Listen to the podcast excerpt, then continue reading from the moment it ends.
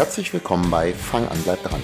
In diesem Podcast möchte ich dir Fitness und einen gesunden Lifestyle auf einfache und leicht verständliche Art und Weise nahebringen. Ich bin übrigens Thorsten Hösemann, Personal Trainer aus Wenigsen bei Hannover. Und ich habe meine Erfüllung darin gefunden, Menschen wie dir auf ihrem erfolgreichen Fitnessweg zu helfen.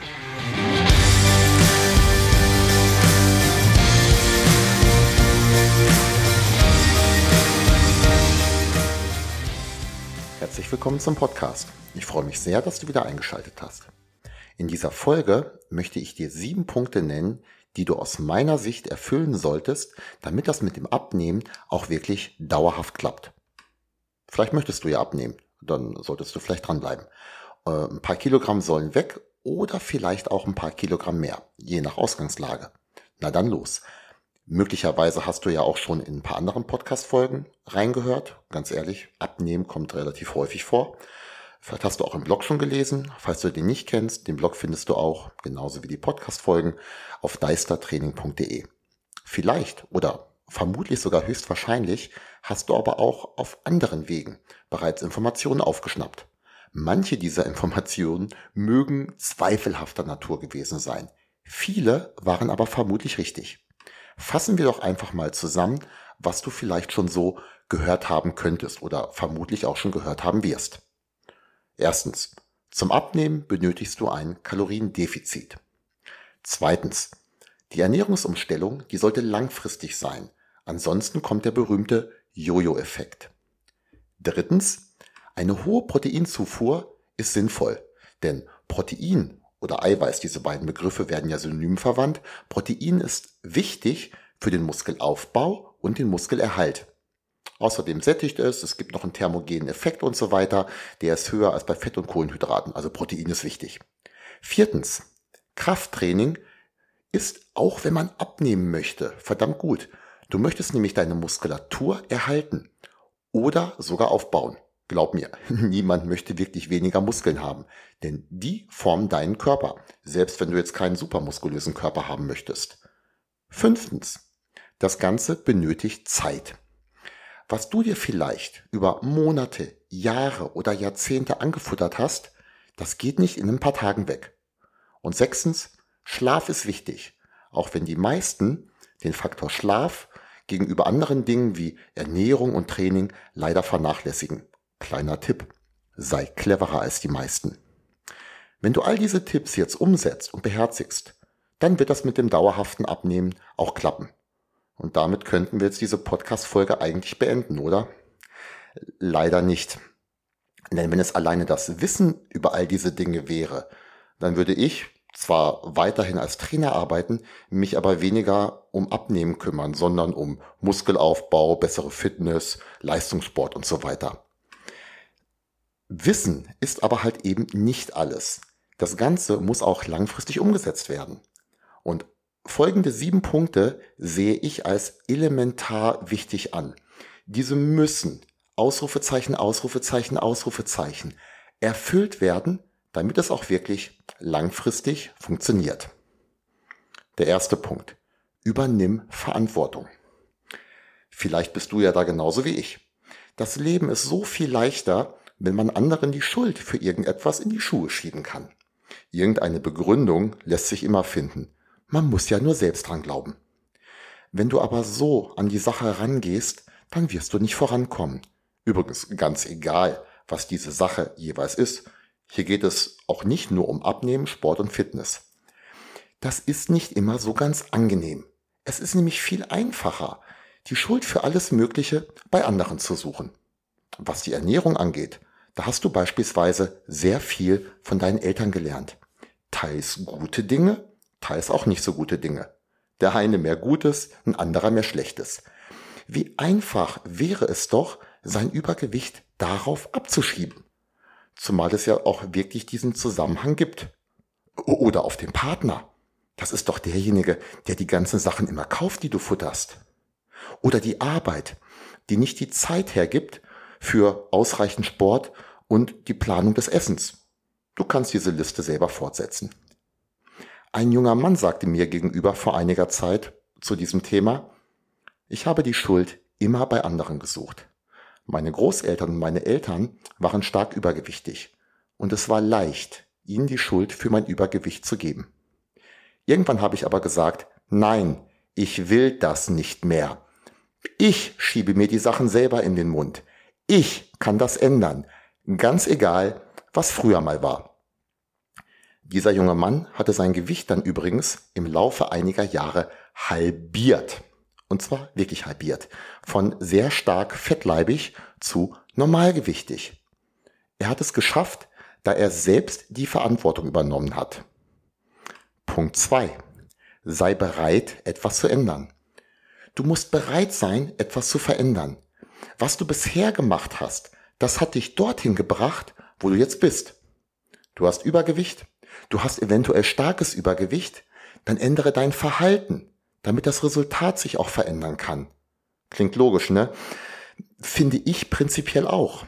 Aber oftmals sitzen mir halt dann Menschen gegenüber, die sich von ein oder zweimal Sport die Woche erhoffen, bald in Bikini oder Badehoseform zu kommen. Auch wenn sie teils mehrere Kleidergrößen davon entfernt sind.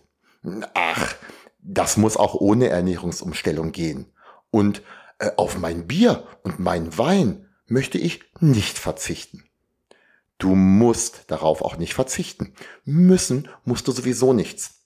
Du darfst aber auf der anderen Seite halt auch eben nicht erwarten, zu einem Ziel zu kommen, zum Beispiel jetzt die Gewichtsabnahme, wenn du nicht zu Veränderungen bereit bist. In meiner Zusammenarbeit mit Klienten zielen wir immer auf Veränderungen ab. Diese sind aber in der Form, wie wir sie umsetzen, mehr als machbar. Hör dir dazu aber einfach die folgenden Punkte an. Punkt drei: wenn du etwas ändern möchtest, dann gehe schrittweise vor. Das ist ja auch durchaus menschlich und ich habe mehr als Verständnis dafür, denn natürlich habe auch ich das früher so probiert. Man entschließt sich endlich etwas zu verändern. In diesem Fall jetzt die Ernährung. Und was ändert man am besten als erstes? Na, alles natürlich. Das ist aber das Gegenteil dessen, was ich im zweiten Punkt beschrieben habe. Also auch das muss ohne Ernährungsumstellung gehen.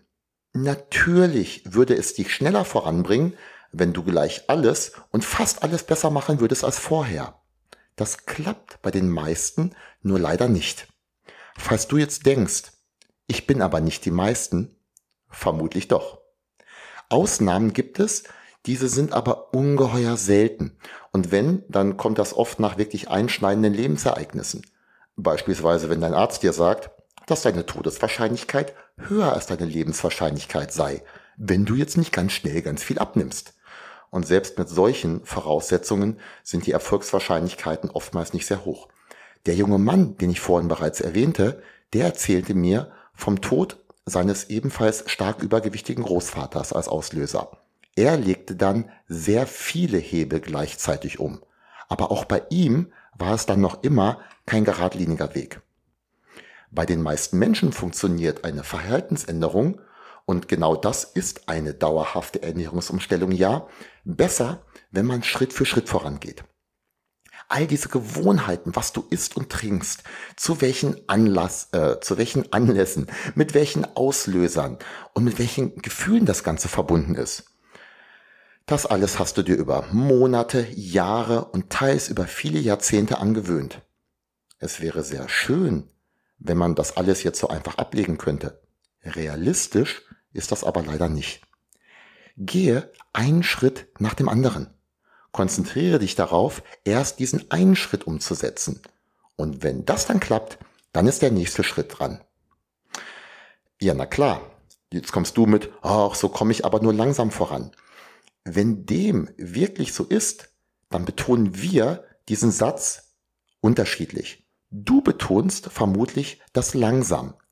Ich wiederum betone, du kommst voran. Ich denke, du verstehst, was ich meine. Denn die meisten kommen mit ihrem Projekt abnehmen gar nicht entscheidend voran. Oder zu Beginn ja, später aber nicht mehr. Sonst würden wir uns ja hier über dieses Thema gar nicht so ausführlich unterhalten, wenn das alles so einfach wäre. Lieber kleine Schritte als keine Schritte. Der vierte Punkt. Feiere Zwischenerfolge. Vielleicht ist das ja ein längerer Weg bis zu deinem Ziel. Sei es, dass du dieses Ziel sehr, sehr hoch gesteckt hast, sei es aber auch, dass du vielleicht einfach ganz viel Übergewicht hast. Visualisiere dein Endziel. Stell dir vor, wie das ist, wenn du dieses erreicht hast. Wie fühlt sich das an? Welche Vorteile hat das für dich? Stell dir auch vor, was dieses neue Du in der Zukunft anders macht als heute.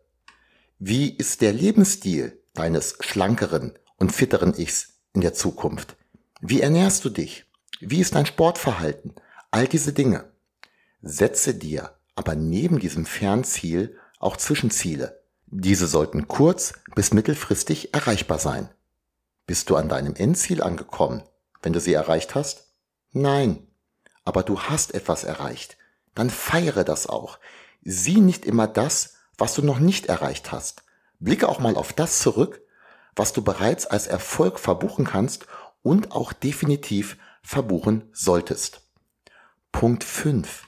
Vermeide Perfektion. Fast alles ist erlaubt. Wenn du alles richtig in Anführungsstrichen machst, also ohne jeglichen Ausrutscher, ohne Ausnahmen, ohne Rückschläge, ja dann kommst du vermutlich schneller voran.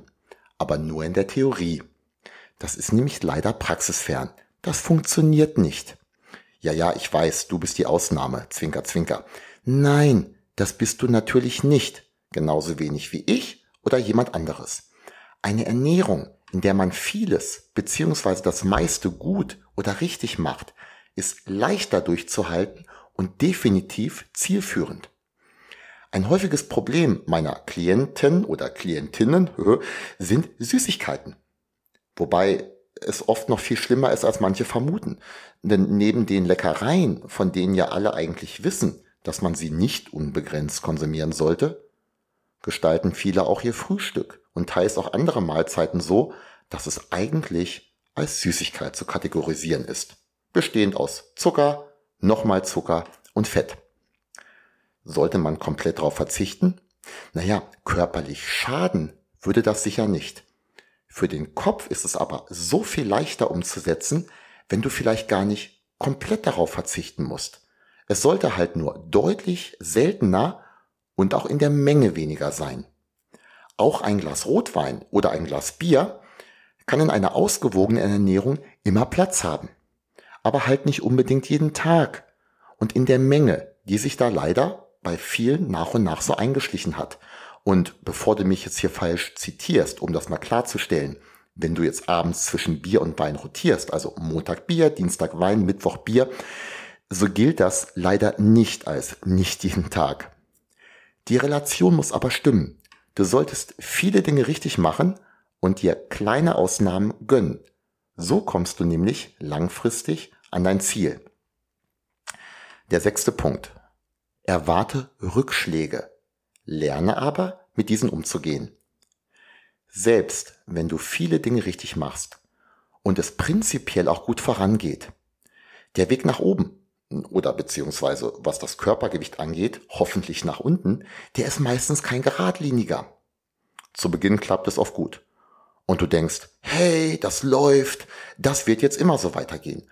Und die vier Kilogramm, die du in den ersten drei Wochen abgenommen hast, die rechnest du hoch. Mensch, super, wenn ich so weitermache, dann sind das ja 15 Kilogramm in 20 Wochen. Mindestens. Nee, leider nicht. Zum einen, weil es zu Beginn immer leichter geht. Das hat mehrere Gründe. Wo mehr ist, da kann auch mehr weg. Und was weggeht, das ist zu Beginn oftmals Wasser. Bei hoher Motivation lassen sich auch sehr, sehr einschränkende Verhaltensweisen eine Zeit lang durchhalten. Aber halt nicht dauerhaft. Dein Plan, der kann noch so perfekt sein. Du wirst ihn aber immer wieder anpassen müssen. Manchmal kommt dann auch das Leben dazwischen.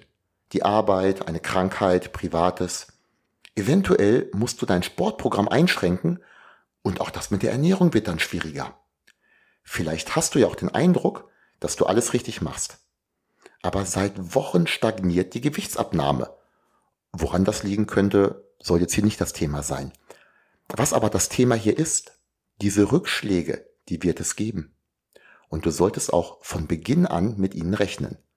Wenn sie dann da sind, dann musst du diese Probleme bewältigen. Und möglicherweise hast du auch bereits eine Strategie, was du zu tun hast. Der siebte und letzte Punkt, nimm Hilfe in Anspruch. Eine Strategie wäre beispielsweise, dass du dein Projekt abnehmen nicht alleine angehst. Was meinst du, wenn ich mit Klienten und Klientinnen spreche, ob nun persönlich, in Chats, wie auch immer, worum geht es da? Um Wissensvermittlung? Um neue geheime Abnehmmethoden? Nein, bei weitem nicht. Zu Beginn, da wird die Strategie festgelegt und die wichtigsten Punkte werden fixiert. Habe ich ja vorhin in Punkt 3 auch schon mal erzählt. Dann geht es in die Umsetzung. Und wenn es läuft, dann sind die Gespräche meistens relativ kurz.